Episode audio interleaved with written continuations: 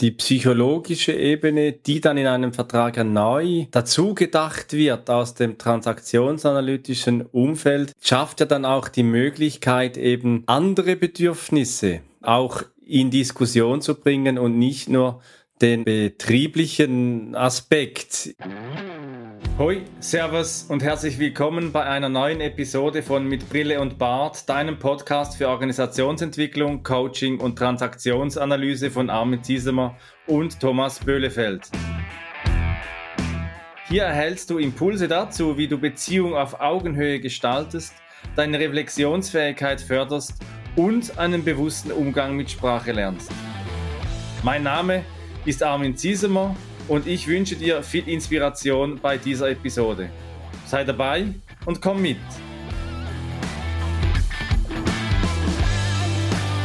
Ja, hallo Thomas. Hallo Armin. Heute sprechen wir über Ja, Nein, vielleicht und das Vertragswesen aus der transaktionsanalytischen Perspektive. Gestern Abend habe ich zufälligerweise gerade noch äh, Django Unchained geschaut und dort gibt es ja diese Szene, wo dann um die Sklavin, diese Frau des Hauptprotagonisten dann verhandelt wird zwischen Walls und Leonardo DiCaprio und dieser Plantagenbesitzer dann einen Handschlag fordert, was dann seinen Tod dann nach sich zieht. Thomas, wir sprechen heute über Vertrauen und Verträge im besten Fall nicht so wie in diesem Kinofilm Django Unchained. Ja, ist richtig. Ich habe dazu auch ein Modell mitgebracht, nämlich das Modell Die fünf Arten Ja zu sagen. Das war Teil meiner Ausbildung in der Transaktionsanalyse. Da passt der Titel ganz gut dazu.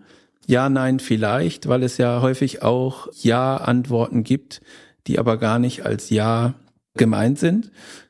Die allermeisten von äh, unseren Zuhörern und Zuhörer werden das mit Sicherheit kennen, dass Ja gesagt wird, aber so gar nicht gemeint ist.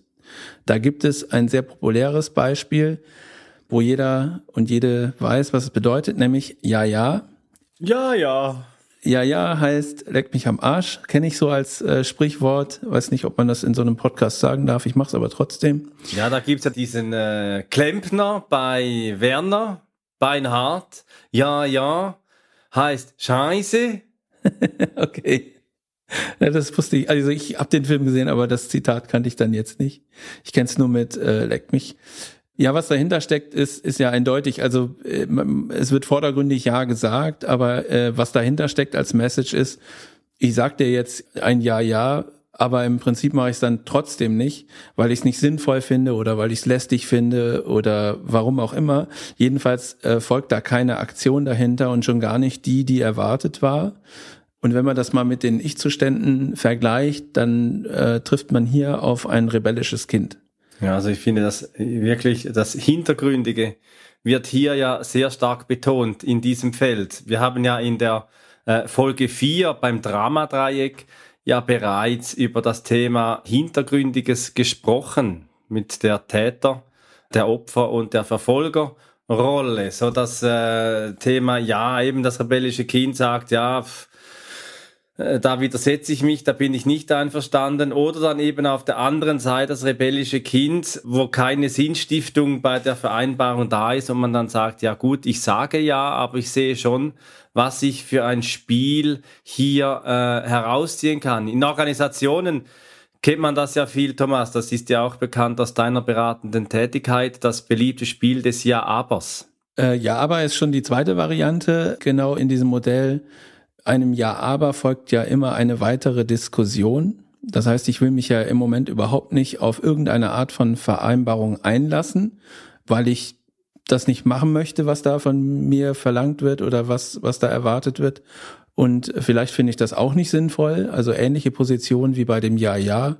Nur in dem Ja-Ja gehe ich halt äh, davon aus, dass keine Diskussion weiterfolgt, sondern der andere, der dieses Ja-Ja empfangen hat, wird ja erstmal vielleicht vordergründig davon ausgehen, dass das damit erledigt ist und eine Vereinbarung getroffen wurde, die aber überhaupt nicht zustande gekommen ist. Und in diesem Ja-Aber geht's halt in die Diskussion und das bedeutet, es ist keine Vereinbarung zustande gekommen und auch für den, der das Ja-Aber bekommen hat, deutlich zu sehen, weil es eben weiter diskutiert wird. Und das ist aber auch aus der Position rebellisches Kind heraus und kann eine Einladung zu einem Spiel bedeuten, zu einem psychologischen äh, Spiel, ne? was ja auch in Folge 4 unseres Podcasts ein, ein Thema war. Und ähm, da ist im Prinzip eine Vereinbarung noch ausstehend dann.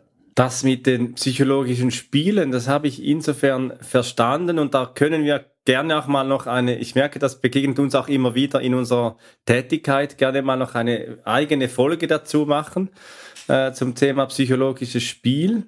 Was mir noch nachgeht, ist so das, was du gesagt hast mit diesem Scheinvertrag des Ja-Ja. Gibt es da Beispiele dazu? Aus dem privaten Umfeld kriegt man bestimmt viele Beispiele dazu äh, zusammengetragen, würde ich behaupten. Also ich habe ja unter anderem auch zwei Kinder und äh, da kriegt man dieses Ja ja schon mal häufiger zu hören, insbesondere dann, wenn Sachen anstehen, die jetzt nicht so populär sind, also äh, Zimmer aufräumen oder sowas. Gut, die sind jetzt mittlerweile schon älter, da hört man das nicht so oft, da wird halt auf einer ganz anderen Ebene miteinander kom kommuniziert. Aber ähm, weiß ich nicht, du bist aber dann und dann zu Hause, weil wir wollen Abendessen, ja, ja. So, und dann können wir davon ausgehen, dass es vermutlich nicht genau so kommt, dass äh, um, um die vereinbarte Uhrzeit die man nach Hause kommt. Ne? So, und das gibt's halt in ganz vielen unterschiedlichen Facetten. Im privaten Umfeld, glaube ich, kann das jeder nachvollziehen. Im organisatorischen Umfeld ist es auch so, dass wenn solche Aufgaben verteilt werden, die jetzt nicht so auf Begeisterung stoßen, irgendwelche administrativen Tätigkeiten, weiß ich nicht, Berechtigungsvergabe oder sowas, also die Klassiker oder statistische Auswertungen, also wo die Leute immer begeistert hier schreien, dann wird gesagt, so bis morgen muss aber jeder und jede irgendwie das und das eintragen und dann kommt sehr häufig die Antwort, ja, ja. Und dann guckt man am nächsten Tag und es ist nichts passiert. Da spricht ja dann ebenso die Rebellion daraus. Und die andere Seite, des Ich-Zustandes des Kindes gegen die Rebellion ist ja eben dann das angepasste Kind, das wir in uns kennen. Und das tendiert ja dann dazu, sich anzupassen, obwohl eigentlich ein erwachsener Ausdruck ein anderer wäre, das Bedürfnis ein anderes ist. Und dort gibt es ja dann eben beispielsweise das, was man dann eher bei pubertierenden Kindern äh, dann so hört, ist so, dass äh, Jawohl, ich mach's, obwohl ich eigentlich nicht möchte und es nicht sinnvoll finde. Ich finde, wenn ich mich an meine Jugend zurückerinnere, dann war der Nachtbus, der 20 nach 11 fuhr, war so das, was ich musste. Und dann wurde der Nachtbus eingeführt nachts um halb eins. Und der war dann eben für Erwachsene gemacht und nicht für mich in diesem Alter bestimmt. Und ja, das ging dann so, so lange gut, bis ich mal den 20 nach 11 Bus dummerweise verpasst habe und dann wurde ich dann ein bisschen erwachsener in den Augen meiner Eltern. Aber hier habe ich mich lange dann auch angepasst oder musste mich auch anpassen, altershalber.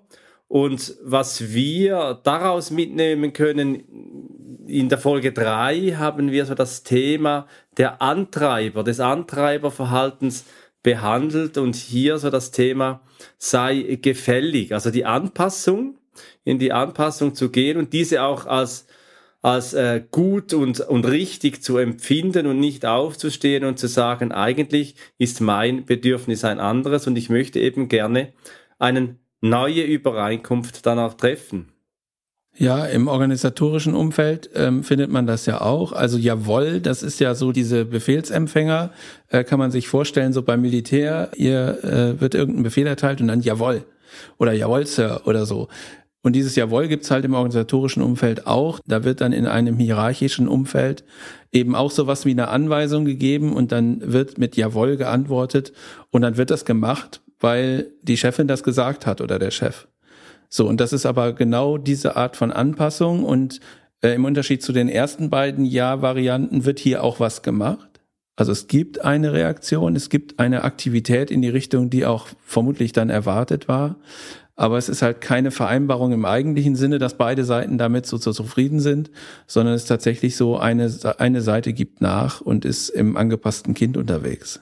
Du hast von hierarchischen Unternehmen jetzt gesprochen. Und wenn wir auf die Entwicklung der Arbeitswelt, des Ideals, äh, so wie wir es zumindest verstehen, Thomas, die Kommunikation auf Augenhöhe, zu erarbeiten in Unternehmen und kulturell dorthin zu kommen, dass eben dieses Jawohl zu Befehl nicht entsteht, sondern dass eben die Fähigkeit, die kulturelle Fähigkeit in Unternehmen entsteht, auf Augenhöhe miteinander zu Lösungen oder eben zu Verträgen zu kommen, dass ein geeintes Ja dann auch entsteht. Wie kommen wir dahin? Ja, das ist eine gute Frage. Die können wir vielleicht ein bisschen zurückstellen, weil wir kommen nachher noch auf dieses echte Ja zu sprechen. Ich würde aber vorher gerne noch einen kleinen Abstecher machen in das Thema Jawohl. Also nicht Jawohl im Sinne von äh, ich empfange einen Befehl, sondern so ein genervtes Jawohl, wie man das, wenn wir das Beispiel Zimmer aufräumen nochmal nehmen, das praktisch nach wiederholter Aufforderung, jetzt räum doch mal das Zimmer auf, dann so ein Jawohl kommt, und dann äh, dahinter die Aussage steckt, ich mache es, obwohl ich eigentlich nicht möchte. So, ich möchte, ich, ich möchte das nicht und finde es auch nicht sinnvoll vielleicht, aber ich mache es halt, damit ich endlich meine Ruhe habe. So, also dieses genervte Jawohl ist aber äh, vom Prinzip ist es sehr nah bei dem Jawohl, äh, nur mit dem Unterschied, dass man sich nicht sozusagen unter Druck gesetzt fühlt oder gezwungen fühlt, das tun zu müssen, sondern dass man es einfach irgendwie äh, macht, um Ruhe zu haben. So, wie kommt man dann in so eine, in, in die fünfte Variante? Du hast es vorweggenommen. Es gibt natürlich auch das echte Ja. Und das echte Ja zeichnet sich dadurch aus, dass es eine Vereinbarung ist auf Augenhöhe.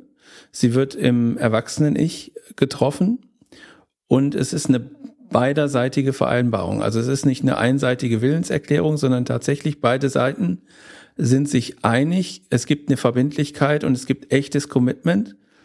So heißt übrigens auch die Firma, für die ich arbeite, nur mal so, kleiner Werbeblock.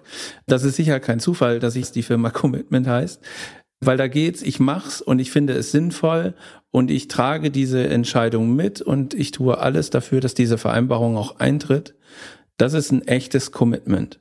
Und das ist ein echtes Ja. Das kennen wir halt aus allen möglichen Vertragssituationen, die man sich so vorstellen kann. Also Hochzeit zum Beispiel könnte sowas sein. Da sagt man ja auch ja, ich will und nicht ja, ja oder jawoll. Also vielleicht gibt's das auch oder ganz bestimmt gibt's das auch. Das wäre aber aus meiner Sicht nicht so, dass es dann eine echte Vereinbarung ist. Ja, wir sprechen ja hier von dem echten, von dem wahren Ja. Und in der Ökonomie, da gibt's ja auch immer wieder mal Fantasien, Bilder, die vermuten lassen, dass es bei der Gegenpartei etwas Hintergründiges gibt, dass der Vertrag etwas ist, das äh, juristisch geregelt wird, aber dass eigentlich die hintergründige Absicht eine ganz andere ist, um diese Verträge dann auch zu erfüllen.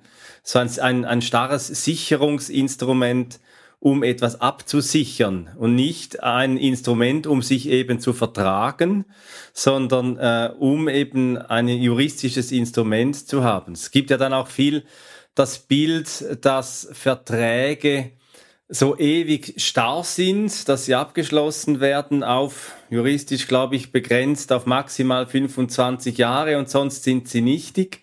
Vielleicht noch eine salvatorische Klausel drin und eigentlich oftmals ja auch die Haltung entsteht, ja, ich möchte eigentlich einen Vertrag vermeiden, um gewisse Opportunitäten auch offen zu lassen, das dann auch mit Papierkram verbunden ist, im Sinne der Compliance im Unternehmenskontext, was ja dann auch dazu führt, dass Verträge oftmals ewig lang sind und auch unverständlich äh, formuliert. Hier finde ich das Vertragsverständnis der Transaktionsanalyse ein sehr schönes und da habe ich auch als, äh, als Ökonom viel dazugelernt in meinem Verständnis von Vertragsarbeit, dass es eben darum geht, Verträge auch immer wieder mal anpassen zu können, wieder überprüfen zu können, sind wir noch auf dem Weg und so eben auch Vertragsbeziehungen zu gestalten. Was ich gelernt habe, sind so die drei Ebenen zu wertschätzen und das eine ist ja klar, die inhaltliche Ebene eines Vertrags, worum geht es und dann eben auch die wirtschaftliche Ebene, den Preisfestsetzungen, das ist ja auch oftmals mit äh, schweren Verhandlungen dann auch verbunden. Und dann gibt es eine Ebene und hier bringen wir mit Brille und Bart auch eine neue Dimension in die Vertragsarbeit äh, gemeinhin mit ein aus dem transaktionsanalytischen Verständnis und das ist die psychologische Ebene. Ja, also die drei äh, Ebenen in der Vertragsarbeit gibt's und die Vertragsarbeit ist natürlich Grundvoraussetzung dafür, dass man zu einem echten Ja kommt. Und wenn wir über die Transaktionsanalyse reden, dann gibt's natürlich da auch eine Definition. Was sind eigentlich Verträge? Und da finde ich eigentlich die Formulierung, die Eric Byrne äh, gewählt hat in seiner Definition ganz passend, die da lautet, Zitat, ein Vertrag ist eine explizite mindestens beidseitige Vereinbarung, sich an ein klar definiertes Vorgehen zu halten. Zitat Ende. Das ist ja das, was du gerade gesagt hast. Also es gibt äh, eine Vereinbarung, aber es ist, gibt natürlich auch die Möglichkeit, immer wieder neu in Verhandlungen zu treten, wenn man merkt, die Vereinbarung passt jetzt nicht mehr ganz auf die Situation oder auf das, äh, was wir eigentlich erreichen wollen. Und da ist halt wichtig, dass sich beide Parteien, also wenn man mal von einem zweiseitigen Vertrag ausgeht, gibt es ja auch noch andere, dass sich beide äh, Vertragspartner nicht benachteiligt fühlen. Also es wird niemand über den Tisch gezogen und alle können sozusagen mit diesem, mit dieser Vereinbarung leben. Das ist für mich ein ganz wesentlicher Aspekt. Ja, und die psychologische Ebene, die dann in einem Vertrag neu dazu gedacht wird aus dem transaktionsanalytischen Umfeld, schafft ja dann auch die Möglichkeit, eben andere Bedürfnisse auch in Diskussion zu bringen und nicht nur den betrieblichen Aspekt. Vielleicht geht es bei Arbeitsverträgen um die Arbeitszeit und den Lohn, aber die Arbeitsbedingungen, wo man sagt, das sind meine erweiterten Bedürfnisse, die ich noch habe für eine Arbeitsstelle, darüber wird ja oftmals äh, so meine Erfahrung nicht wirklich dann transparent gesprochen. Es ist immer wieder für mich bei Jobcoachings eine Freude zu sehen, wenn es gelingt, wenn Arbeitnehmerin oder äh, Arbeitgeberin wirklich auch einen offenen Dialog über Bedürfnisse und die wahren Zustände äh, beider Seiten eben auch bereden können und es nicht auf seiner inhaltlich wirtschaftlichen Ebene dann so stecken bleibt, wo man dann nachher äh, während der Probezeit dann merkt, ups, da geht ein Fass nach dem anderen auf und das dann beiderseitig zu Unstimmigkeiten führt. Also hier möchte ich ermutigen, liebe Zuhörerinnen, lieber Zuhörer, wenn du das nächste Mal über Vertragsarbeit nachdenkst, wenn du vor der Herausforderung stehst, Verträge abschließen zu müssen, dass du neben der inhaltlichen und der wirtschaftlichen Dimension dir vielleicht auch mal überlegst, welche sind meine Bedürfnisse, welche sind meine psychologischen Aspekte, die mich bei diesem Vertragsthema eben auch beschäftigen. Das ist häufig Inhalt von Gesprächen in Beratungsaufträgen äh, und davon unabhängig, ob das äh, Führungsrollen sind oder nicht dass, dass man sagt, so ein, so ein Arbeitsvertrag, den die, äh, oder ein Anstellungsvertrag, den die, den die Menschen ja haben, umfasst ja Vereinbarungen zu verschiedenen Sachen, insbesondere aber genau zu Geld gegen Zeit. Und das ist häufig, ähm, sag ich mal, Ursache für so interne Unstimmigkeiten und, und Konflikte, ähm, dass zum Beispiel ein, eine Führungsrolle häufig überdurchschnittlichen Einsatz erwartet von seinen Mitarbeitenden oder ihren Mitarbeitenden was dann zu Frust führen kann, ne? weil, weil man auch nicht wieder in diese Vereinbarung reingeht und sagt, pass auf, du kriegst Summe X für Arbeitszeit Y und wenn du an einer Seite sozusagen schiebst, dann ist das im Prinzip eine neue Vereinbarung, die neu verhandelt werden muss. So, wenn also die Arbeitszeit erhöht wird, implizit, aber das in dieser Vereinbarung nicht enthalten war, dann ist das eine einseitige Verschiebung. Das gibt's auch in die andere Richtung. Armin, ich glaube, du hattest so ein, so ein Beispiel genannt im, im Vorgespräch, wo plötzlich die Arbeitszeit gar nicht nach oben, sondern nach unten verschoben wird, aber diese Geldposition unverändert bleibt. Wie war das? Thomas, ist ganz spannend, dass du das ansprichst. Wir haben darüber gesprochen. Ich war letzte Woche in Salzburg an einem Barcamp zum Thema Work Vision bei Martin Seibt und dem Ei-Institut. An dieser Stelle ein herzliches Dankeschön nochmal Martin Seibt und Chris Holzer, dass ihr diesen Raum zur Verfügung gestellt habt. Und dort war ein äh, Unternehmen vertreten, die haben bei gleichem Lohn die Arbeitszeit von 40 auf 31 Stunden gekürzt. Und das nenne ich mal wirklich äh, Innovation in der Arbeit und in der Strukturierung von Lebenszeit.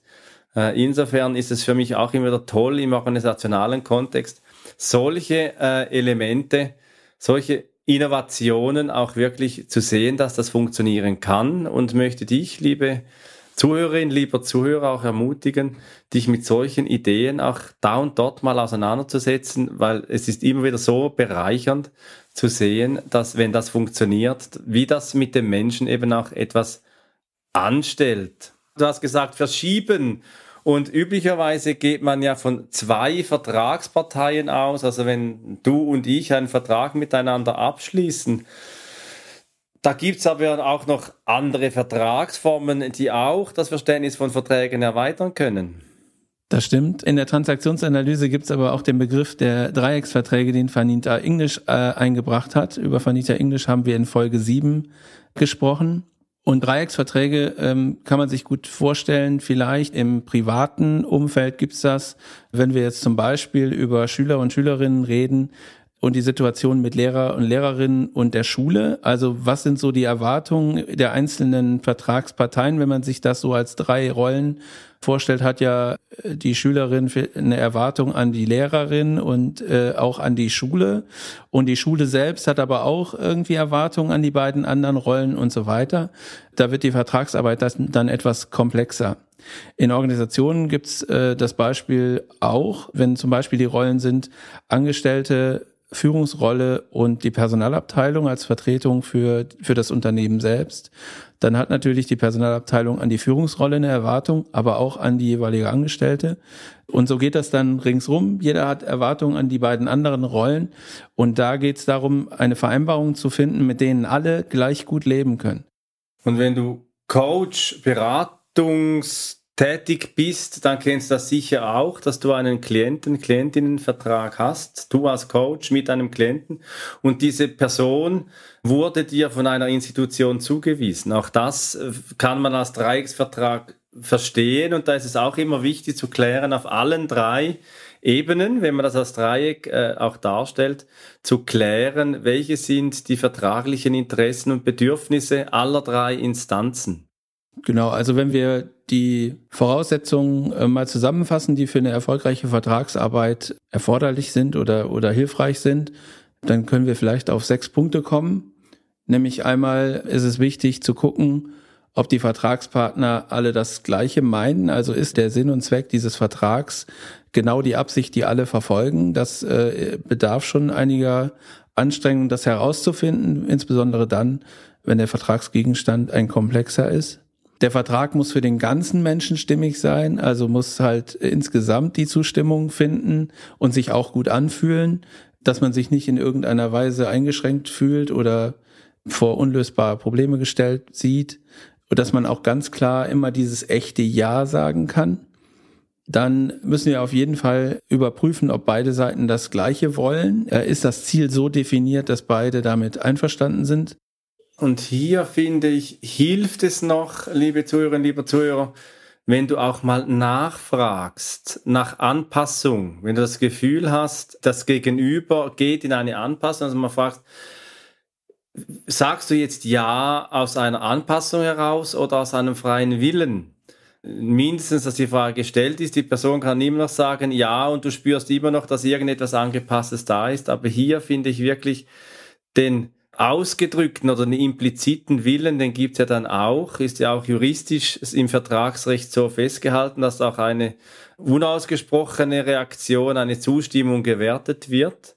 Und dennoch geht es aus meiner Sicht hier weiter zu sagen, man will oder wir wollen ein wirkliches Ja eben erreichen, das nicht in Anpassung, nicht aus dem angepassten Kind, sondern eben wirklich aus einem erwachsenen Ich-Zustand heraus bewusst äh, gefällt wird. Genau, und dann ist es natürlich auch hilfreich und auch sinnvoll, ähm, das zu tun, wo, wo du eben meintest, Verträge sind immer äh, gefühlt in Stein gemeißelt. Nein, sind sie nicht. Also es macht auf jeden Fall immer Sinn, nochmal zu überprüfen, ist es noch aktuell oder nicht.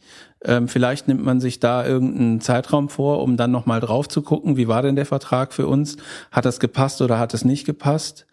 Und äh, super wichtig ist auch, wenn der Vertrag nicht eingehalten wird, dass man das auch anspricht. Also, dass das transparent wird und sagt, pass auf, hier hast du was gemacht, was nicht dem Vertrag entspricht. Wie gehen wir jetzt damit um?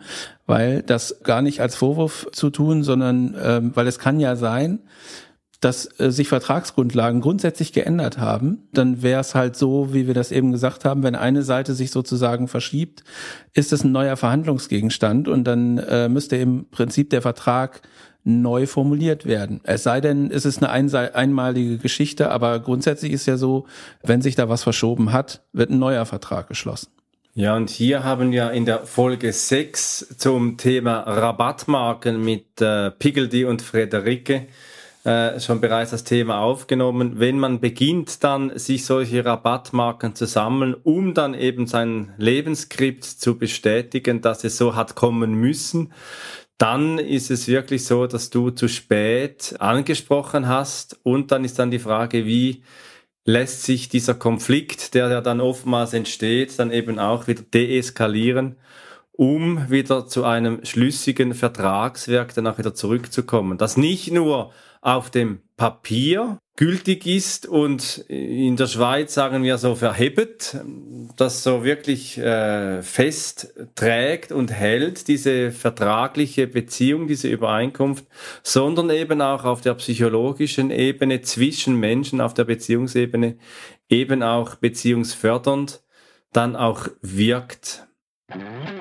Wenn dir diese Episode von Mit Brille und Bart gefallen hat, dann zeig uns das mit deinem Like und abonniere gleich den Kanal, damit du keine Folge verpasst. Alle Links zur Folge findest du in den Show Notes. Da findest du auch unsere Kontaktdaten, wenn du uns etwas mitteilen möchtest. Wir sind verfügbar in Deutschland, Österreich, der Schweiz und natürlich remote, wenn du Orientierung und Begleitung für deine Veränderungsprozesse suchst. Teile diesen Podcast mit Menschen, die davon profitieren können und lass eine Rezension bei Apple Podcast da. Ich bin Armin und wünsche dir bis zur nächsten Episode eine gute Zeit. Komm mit und verbinde Perspektiven.